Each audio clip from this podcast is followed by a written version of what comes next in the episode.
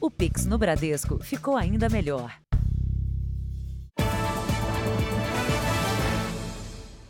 Boa noite. Boa noite. Dois homens foram presos em flagrante no interior de São Paulo. Segundo a polícia, eles sequestraram uma mulher e fizeram várias transferências via Pix. A ação de uma testemunha foi fundamental para que os assaltantes fossem presos e a vítima libertada. As câmeras corporais dos policiais militares gravaram a ação. Ali, ali, ali, ali, ali, ali, ali. Um carro estava com três assaltantes e uma vítima de sequestro relâmpago. Durante a perseguição, suspeitos perderam o controle da direção e caíram em um córrego. Para aí! Para! Para! Deita no chão! Deita no chão! Os agentes ajudaram no socorro à vítima. Fica tranquila, a gente vai resolver a situação, tá bom? Está machucada? Tô perna, mas. Tá bom. O resgate já está a caminho, tá bom? Dois criminosos foram presos em flagrante. Um deles era foragido da justiça. O outro foi levado para o hospital. O terceiro conseguiu fugir por uma galeria de esgoto. A refém, uma mulher de 55 anos, em choque, também foi socorrida. Nós conseguimos erguer um pouco do carro e puxá-la para um local seguro. Graças a Deus ela não teve nenhum ferimento mais grave, aparentemente, só um corte no, no, no rosto aparentemente nada quebrado. Ela foi mais uma vítima de um crime que tem se repetido em todo o estado de São Paulo. O sequestro relâmpago para a transferência de dinheiro via Pix. Só que dessa vez, uma testemunha viu quando a mulher foi rendida na saída do trabalho e ligou para a PM. Até a chegada dos policiais, a testemunha seguiu a quadrilha e foi informando por celular a direção dos criminosos para os agentes. Foi realmente um, um herói que nos ajudou bastante. Sem ele, essa coisa não teria tido êxito e essa mulher teria sofrido ainda mais na mão dos criminosos. Mesmo com uma resposta rápida, a quadrilha fez várias transferências via Pix durante a perseguição e conseguiu esvaziar as contas da vítima. Deita no chão! Deita no chão! No Rio de Janeiro, um homem que tentou forjar a morte da mulher foi preso em flagrante. Ele foi à delegacia fazer um boletim de ocorrência do atropelamento da esposa, mas os investigadores desconfiaram e descobriram a verdadeira história. São cenas fortes. Quatro minutos depois da meia-noite, a câmera registra uma mulher que tenta correr e cai no meio da rua. 20 segundos depois, um carro em alta velocidade atropela a vítima. O motorista do veículo, um táxi, foge sem prestar socorro. Edinalva Bonifácio Francisco, de 43 anos, não resistiu. Horas depois, já pela manhã, o marido foi à delegacia e comunicou o acidente. Mas os policiais desconfiaram da versão e descobriram que a relação do casal era marcada por brigas e agressões. Uma perícia no carro confirmou: o motorista que atropelou Edinalva era o marido dela. Eles brigam no carro, ele a agride fisicamente, ela então desesperada desembarca e foge. Durante a fuga dela, ela, ela cai, ele imprime uma velocidade no veículo e passa por cima dela. E ela morre no local. Carlos Gomes da Silva Neto, de 44 anos, foi preso em flagrante. Na ficha policial, já havia registros de violência doméstica cometidos por ele. Utilizou o veículo como uma arma para alcançar o objetivo dele. Até outubro desse ano, 235 tentativas de feminicídio foram registradas no estado do Rio. Outras 88 mulheres morreram durante as agressões. Edinalva deixa duas filhas, de 6 e 13 anos, de um relacionamento anterior. Cruel, cruel, entendeu? Porque a lágrima que eu não estou descendo aqui agora, mas ele vai descer lá dentro da cadeia. Lá dentro da cadeia, porque eu vi o infeliz, o assassino saindo daqui carregado. Veja agora outros destaques do dia. Presidente eleito Lula se encontra com Simone Tebet para negociar ministério. Especialistas dizem que escalação ministerial de Lula gera receio de repetição de erros do governo Dilma. Futuro ministro Márcio França diz que vai cancelar a privatização do Porto de Santos e gera onda de críticas. Acidentes em rodovias federais matam 15 pessoas por dia no Brasil. Denúncias por som alto disparam em Salvador em um ano. Gol de Richarlison é eleito o mais bonito da Copa do Mundo.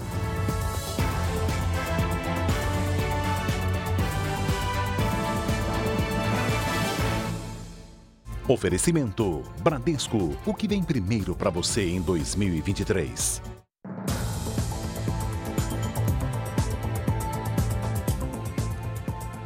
Em Goiânia, uma mulher de 26 anos morreu depois de receber contraste para um exame de coração. Dias antes, ela teve um AVC. A família suspeita que a morte tenha relação com a substância usada no exame. A psicóloga Bruna Nunes de Faria foi submetida a uma ressonância magnética no coração nesta clínica particular de Goiânia. 45 dias antes, ela passou mal na academia e descobriu que tinha sofrido um AVC. Ela já estava super bem, já estava, tanto é que liberada pelas, pelos médicos dela. Ok, vida normal. E vamos investigar a causa desse AVC e onde começou a busca. A mãe da psicóloga acompanhou a filha no exame e disse que ao sair da sala, ela reclamou de falta de ar e desmaiou. Os funcionários iniciaram os primeiros socorros e chamaram uma UTI móvel para prestar atendimento, mas a paciente não resistiu. A família conta que durante o exame, a psicóloga recebeu uma injeção de contraste. A substância é usada em exames de imagem para aumentar a definição da área examinada, realçando contornos e detalhes dos órgãos. Efeitos colaterais são raros, mas podem acontecer. Pediram ela para assinar o, o, termo, ela assinou o termo. No termo, ela descreveu que ela já tinha tido Covid, que ela teve o, o AVC. Um laudo do Instituto Médico Legal, que deve apontar a causa da morte, fica pronto em 15 dias. Para os familiares, Bruna teria sofrido um choque anafilático, uma grave reação alérgica aos componentes do contraste. A mãe chora e fala: Eu estava ali, ela, minha filha estava indo nos meus braços e eu não pude fazer nada. Em nota, a clínica que fez o exame informou que presta assistência à família e que aguarda o resultado do laudo sobre a causa da morte. A clínica reforçou ainda que segue os protocolos de segurança. Moradores de Salvador têm se queixado do som alto em festas na cidade. Nessa época, o problema aumenta. Entre janeiro e dezembro, o número de reclamações mais que dobrou em relação ao ano passado. O som alto em uma chácara na periferia de Salvador tira o sono de toda a vizinhança. Por causa do barulho, Diana decidiu se mudar. Então a gente teve que se desfazer do apartamento, vender nosso apartamento próprio por valor muito menor que o valor de, de mercado. Então era um inferno, foram os piores anos da minha vida, literalmente. As chamadas festas paredões são realizadas com grandes equipamentos de som. A sequência de caixas forma esse paredão. Os eventos acontecem em casas de show ou na rua e tiram o sossego de quem estiver por perto. Quem se sentir incomodado deve acionar a prefeitura. Apesar da fiscalização, o problema só aumenta. O número de queixas de poluição sonora mais que dobrou aqui na capital baiana. Entre 1 de janeiro e 20 de dezembro deste ano, foram registradas cerca de 92 mil denúncias na prefeitura contra 40 mil do mesmo período do ano passado. Ao longo do ano, a prefeitura disse que 1.600 equipamentos foram apreendidos durante vistorias. Este aparelho é usado para medir o volume do som, que deve ser de até 60 decibéis à noite. Casas noturnas que ultrapassarem esse limite são multadas e podem até responder por crime ambiental. Prisão e multa, e a multa varia de 1.200 a 200 mil reais, dependendo dos índices sonoros encontrados no momento da ação fiscal.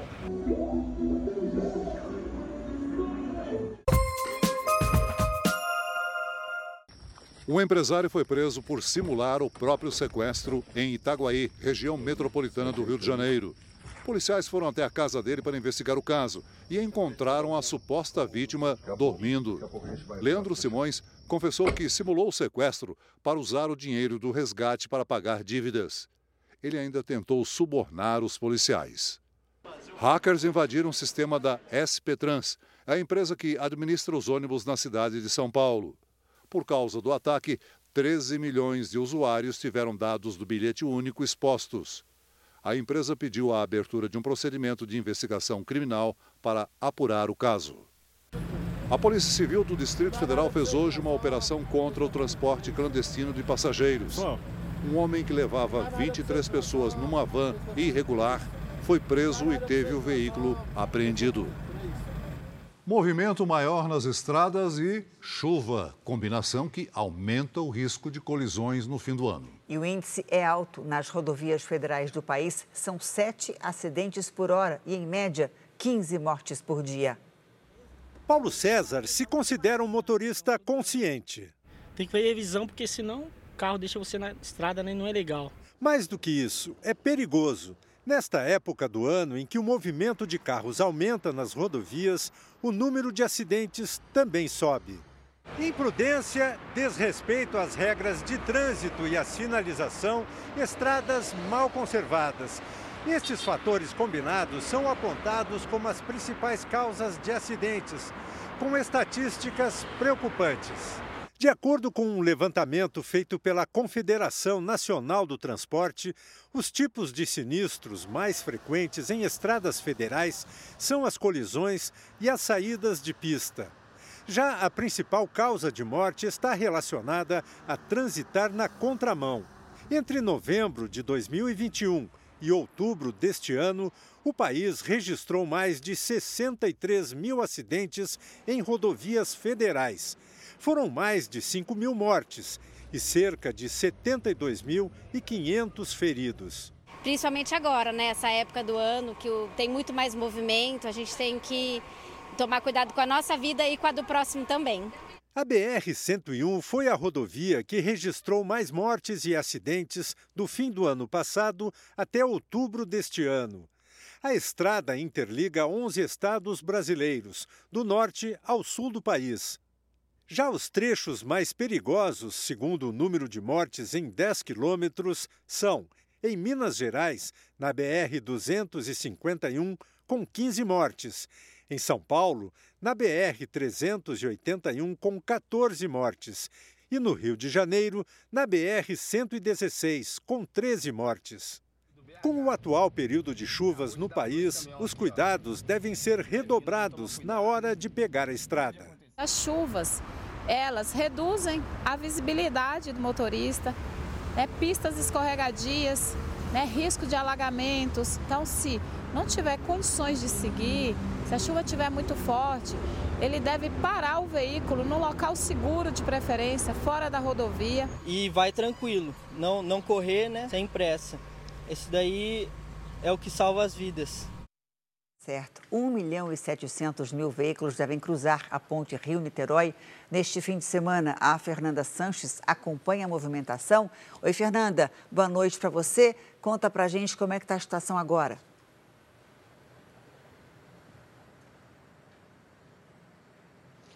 Oi, Janine, boa noite para você e para todos. Eu tenho uma boa notícia. Nesse momento, o trânsito está bem tranquilo aqui na Ponte Rio-Niterói. O tempo de travessia no sentido Niterói é de 13 minutos, que é o tempo normal.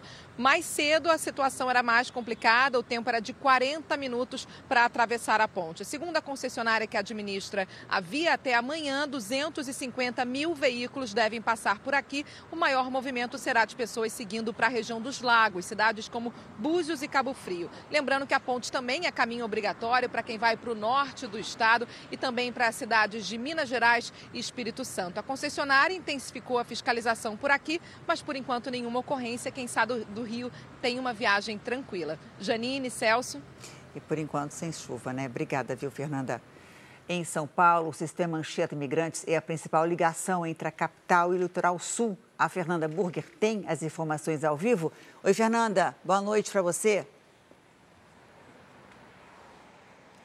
Boa noite, Janine e Celso. O movimento foi intenso durante todo o dia aqui no sistema Anchieta Imigrantes, porém sem pontos de congestionamento. Mais de 5 mil veículos descem a serra por hora neste momento, o dobro de um dia comum. Até 460 mil veículos são esperados, devem usar essas rodovias só no Natal. Já na segunda-feira, o movimento deve aumentar e começa a operação Descida para o Ano Novo, que inverte o fluxo das pistas para facilitar a viagem de quem segue rumo às praias. Janine.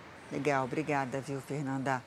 E em Porto Alegre, o movimento na rodoviária é intenso. Oi, Marcele Dutra, boa noite para você. Quais são os destinos mais procurados? Olá, Janine. Olá, Celso. Olha, pelo menos 28 mil pessoas devem sair da capital gaúcha de ônibus para comemorar o Natal no interior do estado. E as praias gaúchas e o litoral catarinense também são destinos muito procurados. Conforme a administração da rodoviária, foram colocados mais 60 horários para reforçar as 280 partidas diárias. E esta sexta-feira deve ser o dia mais movimentado aqui no terminal terminal. Janine, Celso. Obrigada, Marcele. Bom Natal para você. Veja a seguir: presidente eleito Lula se reúne com Simone Tebet para negociar ministério. E veja também: cerca de 400 casas são destruídas no incêndio em Vinha Del Mar, no Chile.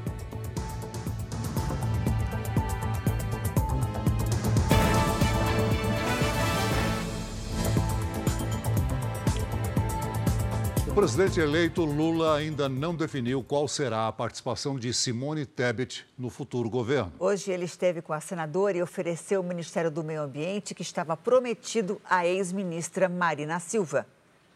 O presidente eleito passou a manhã em reunião. À tarde, Lula foi para São Paulo. No avião, junto com ele, estava a senadora por Mato Grosso do Sul, Simone Tebet. Lula precisa terminar de escalar seu time de ministros que ainda não está completo. Hoje, o grande entrave gira em torno de Simone Tebet e de Marina Silva. Depois da decisão de indicar para o Ministério do Desenvolvimento e Combate à Fome, que estava prometido para Tebet, o senador eleito petista Wellington Dias, Lula tenta encaixar Simone no Ministério do Meio Ambiente. A pasta também estava prometida a Marina Silva. Agora, Lula tenta convencer Marina a ficar com uma autarquia que será criada dentro do Ministério do Meio Ambiente, chamada Autoridade Climática, que teria status de ministério. Nos bastidores, o que se diz é que, para Lula, seria melhor não colocar Marina Silva à frente do ministério. Ela já foi ministra do Meio Ambiente no governo dele e deixou o ministério depois de desentendimentos com ministros de outras pastas. Para evitar futuros desgastes, Lula avalia que o melhor seria manter Marina como chefe da autoridade climática. O problema é que Marina inicialmente não gostou da ideia. E o futuro Ministério da Justiça teve mais uma baixa. Depois de ter voltado atrás da indicação do diretor-geral da Polícia Rodoviária Federal, agora o escolhido para comandar a Secretaria Nacional de Políticas Penais desistiu do cargo. O recuo veio depois de críticas da equipe de transição à indicação do coronel da Polícia Militar, Nivaldo Restivo. Para integrantes do PT, Restivo teria ligação com o um episódio conhecido como Massacre do Carandiru. Na época, ele era tenente do batalhão que cuidou do material usado na logística da tropa. Em nota, o coronel disse que não conseguiria conciliar o trabalho com questões familiares. Os nomes anunciados até agora para compor o primeiro escalão do governo Lula provocam reações no mercado. O temor dos investidores é que erros cometidos em governos anteriores do PT voltem a ocorrer, como a falta de compromisso com a estabilidade econômica, com o crescimento e com a responsabilidade fiscal. Os anúncios dos últimos dias para a composição do governo Lula deixaram o mercado apreensivo. Apesar da confiança nos nomes técnicos apresentados, principalmente para o Ministério da Fazenda, o futuro comandante da pasta, Fernando Haddad, é visto como alguém inexperiente à frente do ministério mais importante do governo. Ele não tem uma experiência de mercado. É, isso preocupa um pouco. E agora, como vai ser o trabalho dele? Por nome, a gente não sabe. Vamos esperar para ver qual vai ser a política adotada. Outro ponto que preocupa o mercado é o viés populista dos governos do PT e a quantidade de ministérios que serão criados para acomodar os aliados que apoiaram Lula no segundo turno das eleições. Hoje, este número está próximo de 40 ministérios. Existe sim uma preocupação, uma política populista adotada por esse governo e acho que a maior preocupação é como essa conta vai fechar, é, como que vai conseguir pagar essas políticas populistas, vai tributar dividendos, vai aumentar imposto, como que vai fazer isso? Essa é a maior preocupação do mercado, como a conta vai chegar. Outros analistas avaliam que o futuro governo ainda não definiu que rumo irá tomar. Sem direção, poderia se transformar em um governo parecido com o de Dilma Rousseff, que gastou mais do que podia e foi punido com um processo de impeachment. Está bem mais parecido com o que foi feito no governo da Dilma. Né? Então, expansão de gastos, uh, sem limites específicos, né, sem uma âncora fiscal que determine assim, para onde a gente vai parar. Ausência total de plano de governo, né? não temos uma direção. Assim, sabe, o que sabemos é que o governo quer gastar mais. Com o que? Não sabemos. Um ataque a tiros num centro cultural em Paris deixou três mortos e quatro feridos. O suspeito pelo atentado é um francês de 69 anos. O homem que não teve a identidade revelada tentou fugir, mas foi preso logo depois do ataque. Três vítimas são imigrantes de origem curda. Manifestantes entraram em confronto com a polícia depois do tiroteio. O atirador já tinha sido condenado no ano passado por destruir tendas de um acampamento de refugiados. Na ocasião, dois sudaneses ficaram feridos. A seguir, prévia da inflação tem alta em dezembro. E veja também, compras de última hora agitam o comércio na antivéspera do Natal.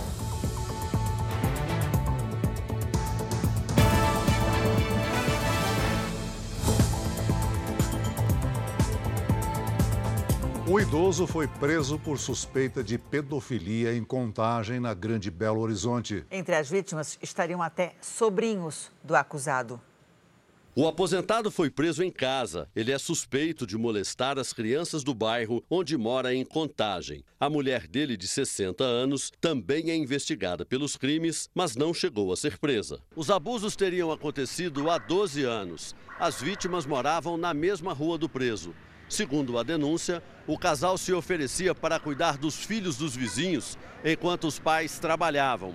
Pelo menos seis pessoas já confirmaram que teriam sido abusadas na infância. Duas das vítimas seriam os próprios sobrinhos dos suspeitos. A filha deste casal, que hoje tem 18 anos, foi a primeira a denunciar. Para mim, assim, foi um baque, mas muito grande. Hoje, com 25 anos, o outro filho do casal também diz ter sido abusado. Os dois fazem tratamento psicológico para superar o trauma. E o que eu quero no momento é justiça. A defesa dos idosos não foi encontrada para comentar as acusações. Depois de dois anos de pandemia, este Natal marca a volta das compras presenciais. As lojas ficaram cheias porque muita gente deixou para a última hora a compra dos presentes. Neste ano, ninguém fica sem presente. É presente para o meu genro, não comprei, não tinha comprado ainda. Tá faltando para um sobrinho, o meu marido. e acho que outra sobrinha também. Tudo escolhido com carinho e cuidado, olhando peça por peça, até encontrar os melhores valores e bons produtos. Está verificando, né? Melhores condições e preços também, né? Para ver se a gente consegue fazer o que a gente deseja, né? O comércio de rua no Rio ficou lotado neste 23 de dezembro sabe como é que é o brasileiro, né? tudo para tudo pra última hora, não tem jeito. É o Natal da volta das compras presenciais. Ainda que o mercado online continue aquecido, esse ano as pessoas voltaram a se sentir mais confortáveis para vir às lojas fazer as compras de fim de ano. Ano passado eu nem vim, por causa da pandemia, para não poder é, contaminação e tudo mais, mas esse ano a gente está conseguindo fazer as compras normal. Segundo a Confederação Nacional dos Dirigentes Logistas, mais de 17 milhões de pessoas deixaram para comprar os presentes nos dias que antecedem o Natal. Para este economista, o endividamento das famílias e um calendário com Copa do Mundo no fim do ano contribuíram para os consumidores atrasarem a ida às compras. O Natal está lembrando muito a Páscoa. Na Páscoa, os ovos, eles normalmente, quando chegam em cima do laço, os preços caem. Então a gente observa isso até no segmento que mais vende, que são os supermercados. Estão todos com promoção de peru, de bacalhau, de frango especial. Depois de dois anos com famílias separadas durante as festas natalinas, ainda por conta da pandemia, neste ano o Papai Noel vai gastar todo o estoque de abraços guardados por tanto tempo. Em dezembro, o IPCA 15, que é a prévia da inflação, teve uma leve queda em relação ao mês passado. Segundo o IBGE, ficou em 0,52%. No ano, a inflação acumula alta de 5,9%. Dos nove grupos pesquisados, sete tiveram alta em dezembro. Em Belo Horizonte, uma jovem teve uma forte reação alérgica depois de tingir os cabelos. Ela ficou cinco dias com o rosto inchado e não conseguia abrir os olhos. Casos assim reforçam que o consumidor deve ter cuidado antes de usar produtos de beleza. Quem vê a Luísa assim não imagina que faz só dois dias que o rosto dela voltou ao normal. A estudante ficou desfigurada depois de ter uma reação alérgica ao pintar os cabelos na véspera do aniversário de 19 anos. As fotos mostram que ela não conseguia abrir os olhos. Olhava praticamente de cima para baixo, não conseguia olhar direito. Não conseguia enxergar, então? Não conseguia. Quase todas as tintas de longa duração têm amônia na composição porque o produto permite uma fixação maior e deixa a cor mais viva. Vem no rótulo, mas em letras bem pequenininhas. A Luísa começou a melhorar depois de cinco dias tomando medicação forte. Este médico explica que, apesar de estar em muitos produtos, a amônia é uma substância tóxica. Ela é mais tóxica do que de fato alérgica. Uhum. Então tem um risco até de intoxicação mesmo. É preciso ter atenção com os produtos que serão usados. Na semana passada, o Jornal da Record mostrou que uma mulher teve cegueira temporária depois de fazer um procedimento num salão. O profissional usou uma pomada que tem na composição derivados de álcool e o contato com os olhos pode causar queimaduras na córnea. Em março deste ano, uma outra pomada, a Omega Fix, usada para modelar os cabelos, foi proibida pela Anvisa. Depois de ter sido exonerado, o ex-diretor-geral da Polícia Rodoviária Federal se aposentou aos 47 anos. O ex-diretor-geral da Polícia Rodoviária Federal, Silvinei Vasques, que foi exonerado do cargo na terça-feira, foi aposentado pela corporação um dia depois. Mas a publicação do ato ocorreu nesta sexta-feira. Silvinei é réu por improbidade administrativa por supostamente usar o cargo para pedir votos ao então candidato Jair Bolsonaro durante as eleições. Ele também é investigado pela Polícia Federal por realizar fiscalizações em rodovias no dia do segundo turno das eleições. A aposentadoria foi a pedido de Silvinei Vasques e não encerra os processos. Vasques, de apenas 47 anos de idade, tinha 27 anos de trabalho na PRF e pelas regras, para quem entrou antes da reforma da Previdência, os policiais podem se aposentar com 20 anos de contribuição, independentemente da idade. Atualmente, a aposentadoria só poderia ocorrer com pelo menos 55 anos de idade e 25 anos de atividade policial. O ex-diretor-geral da Polícia Rodoviária Federal vai continuar recebendo o salário integral. O presidente Bolsonaro concedeu indulto natalino a presos em todo o país. O benefício que representa o perdão da pena costuma ser concedido no período próximo ao Natal. Neste ano, a medida beneficia detentos com doenças graves. O presidente também concedeu indulto a quem tem mais de 70 anos, a militares das Forças Armadas e a integrantes das Forças de Segurança, condenados por crime culposo, sem a intenção. Outro caso são integrantes de segurança condenados a mais de 30 anos por crimes que não eram considerados hediondos na época. Com isso, policiais envolvidos no massacre do Carandiru, há 30 anos em São Paulo, e que deixou 111 presos mortos, foram perdoados. O comitê político que investigou a invasão do Congresso americano recomendou que o ex-presidente Donald Trump seja impedido de concorrer a cargos públicos. A investigação foi feita por um grupo bipartidário da Câmara, com maioria democrata, contrária ao Partido Republicano do presidente Donald Trump. A conclusão é de que Trump e seus aliados divulgaram informações falsas sobre as eleições e que o ex-presidente feriu a Constituição ao não tentar impedir a invasão do Capitólio. Mais de duas mil pessoas tentaram tomar o prédio e fazer autoridades reféns.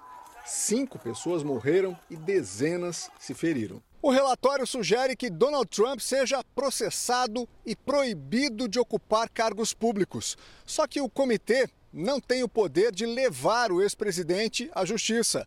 Os parlamentares vão recomendar ao Departamento de Justiça que leve o caso adiante. A decisão de recomendar a abertura de um processo criminal contra um ex-presidente é inédita nos Estados Unidos.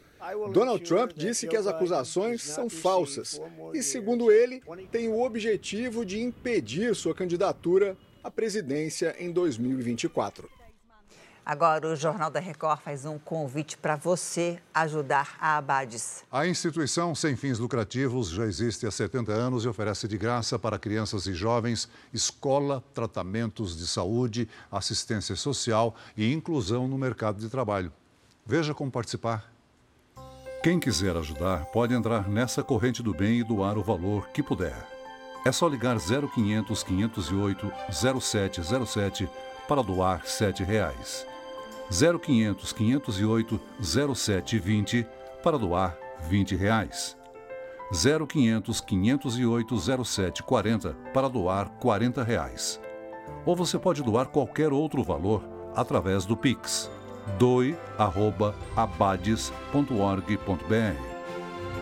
Se preferir, aponte o seu celular para esse QR Code e você vai ser direcionado para a doação. Ajude a Abades a construir uma sociedade mais inclusiva. A seguir, futuro ministro Márcio França descarta a privatização do Porto de Santos e recebe críticas. E veja também, gol de Richarlison contra a Sérvia é eleito mais bonito da Copa do Mundo.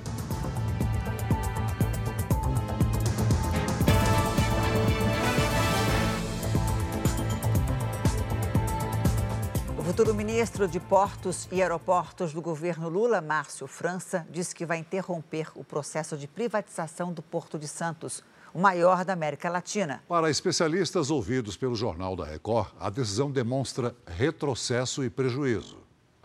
O maior porto da América Latina tem gargalos que há décadas dificultam o transporte marítimo das riquezas que entram e saem do país. A privatização era a esperança de modernizar o Porto de Santos, responsável por 30% das exportações e importações do Brasil. Mas Márcio França, futuro ministro de Portos e Aeroportos, frustrou o setor produtivo ao afirmar que vai abandonar o processo. Economistas ouvidos pelo Jornal da Record dizem que a suspensão do processo de privatização do Porto de Santos não é baseada numa decisão técnica, mas principalmente em convicções políticas e que deixaria de considerar a eficiência e a competitividade para garantir o privilégio de distribuir cargos públicos entre aliados. Partidos políticos que têm uma linha ideológica no sentido de não privatizar não, eles não pensam muito no Estado como sendo um Estado ótimo e mais eficiente. Então, eles precisam de órgãos públicos para colocar muitas pessoas para aparelhar, para ter suporte, e nesse sentido, os órgãos públicos se tornam menos eficientes. A desestatização da chamada Autoridade Portuária de Santos já recebeu aval da área técnica do Tribunal de Contas da União.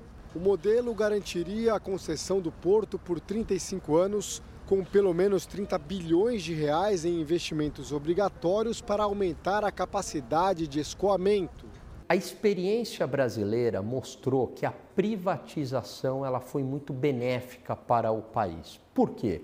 Porque ela trouxe mais geração de empregos, mais geração de renda para a população. Além do que, as empresas estatais estão muito mais vulneráveis à corrupção e na iniciativa privada prevalece mais a lógica da eficiência, a lógica do lucro.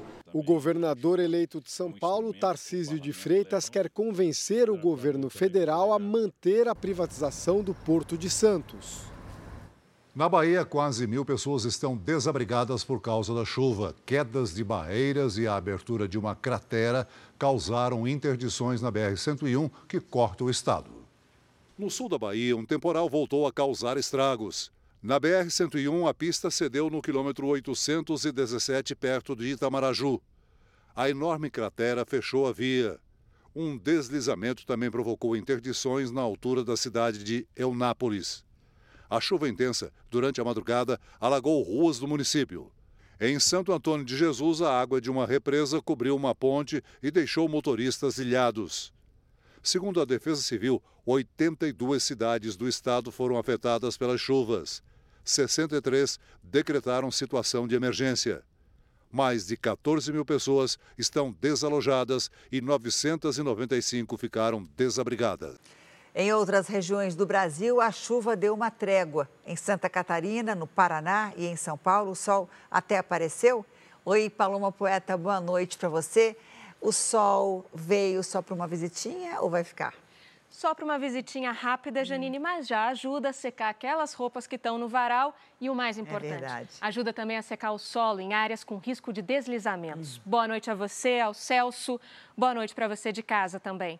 As imagens de satélite mostram que as nuvens mais carregadas estão na metade norte do Brasil. Em toda a região sul, em São Paulo, em Mato Grosso do Sul, até domingo, se chover, serão apenas pancadas passageiras e à tarde. Já na metade norte do país, a chuva não dá trégua na maior parte dos estados. Atenção especial para essas áreas aqui em laranja do nosso mapa. Nesses pontos ainda é alto o risco de deslizamentos e transbordamentos. Em Porto Alegre, sol e faz calorão neste sábado, 34 graus. No Rio de Janeiro, chuva e sol com 28 de máxima. Em Cuiabá, chega a 35. Em Salvador, tem chuva forte e máxima de 29. Em Fortaleza, chuva e sol com 30 graus. Em Porto Seguro, na Bahia, segue chovendo nos próximos dias. Em Palmas, no Tocantins, também tem chuva e até o fim do ano. Em Curitiba e em São Paulo, sol aparece e a temperatura até sobe um pouquinho. No Tempo Delivery, hoje, Paloma, nós temos o Tiago de Jaraguá do Sul, Santa Catarina.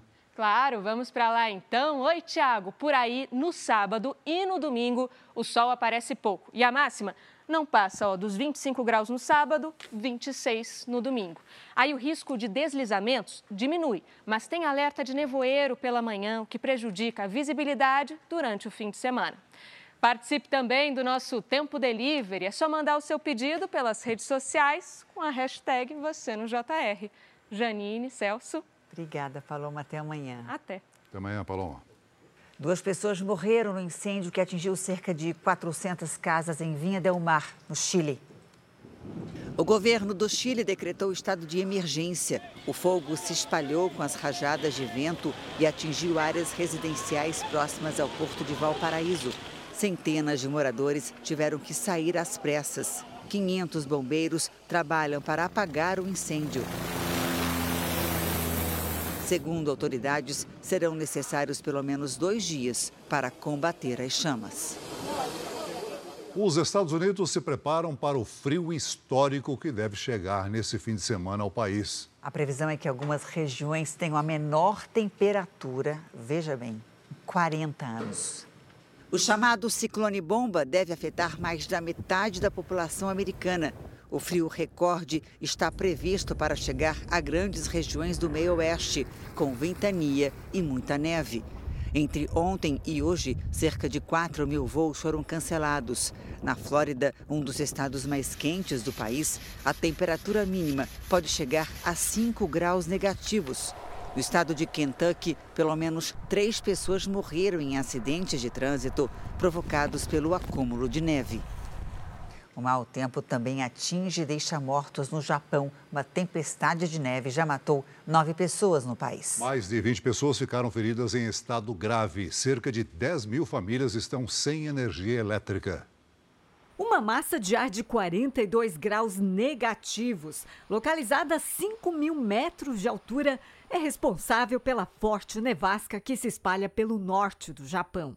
Neve e frio intenso atingiram toda a costa oeste do país, até mesmo em regiões onde o fenômeno não é tão comum. Em algumas partes de Hokkaido e Yamagata, o gelo acumulado chegou a mais de um metro e meio, as autoridades locais alertam para o aumento de acidentes. Aqui em Sapporo, na capital de Hokkaido, nós encontramos esses compartimentos com sacos contendo material específico para evitar escorregões na neve. São pedregulhos de 2 a 5 milímetros que podem ser espalhados nas calçadas, nas ruas e nas faixas de pedestres. Qualquer pessoa pode utilizar o serviço. São mais de 3.600 pontos de distribuição como este instalados na cidade entre novembro e março. Para Rafael, que é brasileiro, se acostumar com as temperaturas baixas é um pouco difícil. Em dezembro ainda está quentinho ainda. Em janeiro, fevereiro fica mais ou menos 15, menos 20 graus, mas daí vai congelando tudo. Ele veio morar em Sapporo há três anos com a família e mostra algumas alternativas dos moradores da cidade para enfrentar o frio. Embaixo aqui do chão do concreto aqui passa água quente toda noite. Aí a neve, a neve, o, gelo assim, o básico vai derretendo tudo. A arquitetura das casas também é diferente. Rafael explica que a maioria das construções recentes tem um sistema que derrete o gelo no teto e estacionamentos. Por dentro, as construções conseguem isolar o frio. As janelas têm vidros duplos e existe sistema de aquecimento embutido nas paredes. Taisei, de um ano de idade, tem até um playground dentro do apartamento para brincar quando a neve está muito forte. Mas o que ele gosta mesmo é de se divertir lá fora. Também com essa paisagem branquinha, qualquer um fica com vontade de aproveitar para passear ou tirar fotos. Mas nos locais onde a neve está muito forte, a agência de meteorologia alerta para os moradores permanecerem em casa principalmente para quem pretende pegar a estrada agora no feriado de final de ano. A Coreia do Norte disparou dois mísseis balísticos em direção ao mar do Japão durante a madrugada. O lançamento foi confirmado pelo governo sul-coreano. A velocidade dos mísseis chegou a 350 quilômetros por hora, uma demonstração de força que veio logo depois dos Estados Unidos afirmarem que a Coreia do Norte fornece armas à Rússia a Coreia negou. Veja agora os destaques do Domingo Espetacular.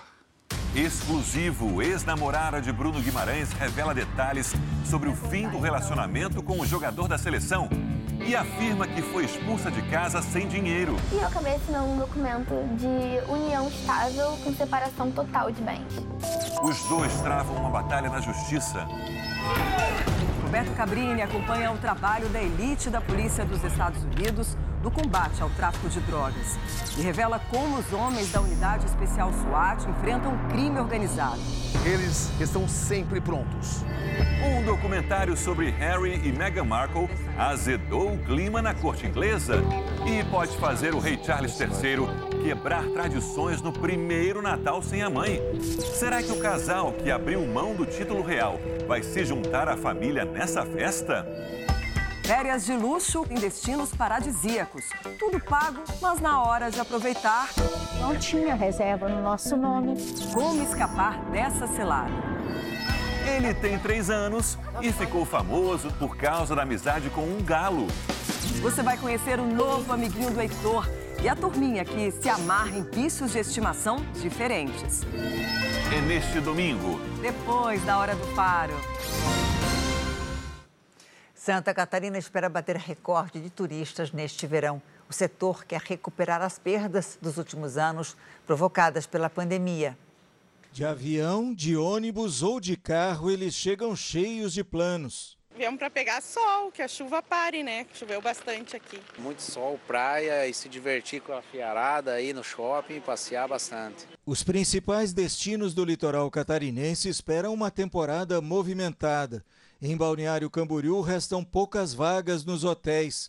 Florianópolis deve receber 2 milhões de turistas até o carnaval. O otimismo do setor é alimentado pela grande demanda. Os turistas costumam fazer reservas com meses de antecedência. Aqui em Florianópolis, a taxa de ocupação dos hotéis, prevista para as próximas semanas, já está perto de 100%. Temos janeiro já com uma excelente ocupação, e fevereiro também com muita procura e muito é, muitos apartamentos já ocupados. Bares, restaurantes e lojas em geral também esperam aumentar o faturamento.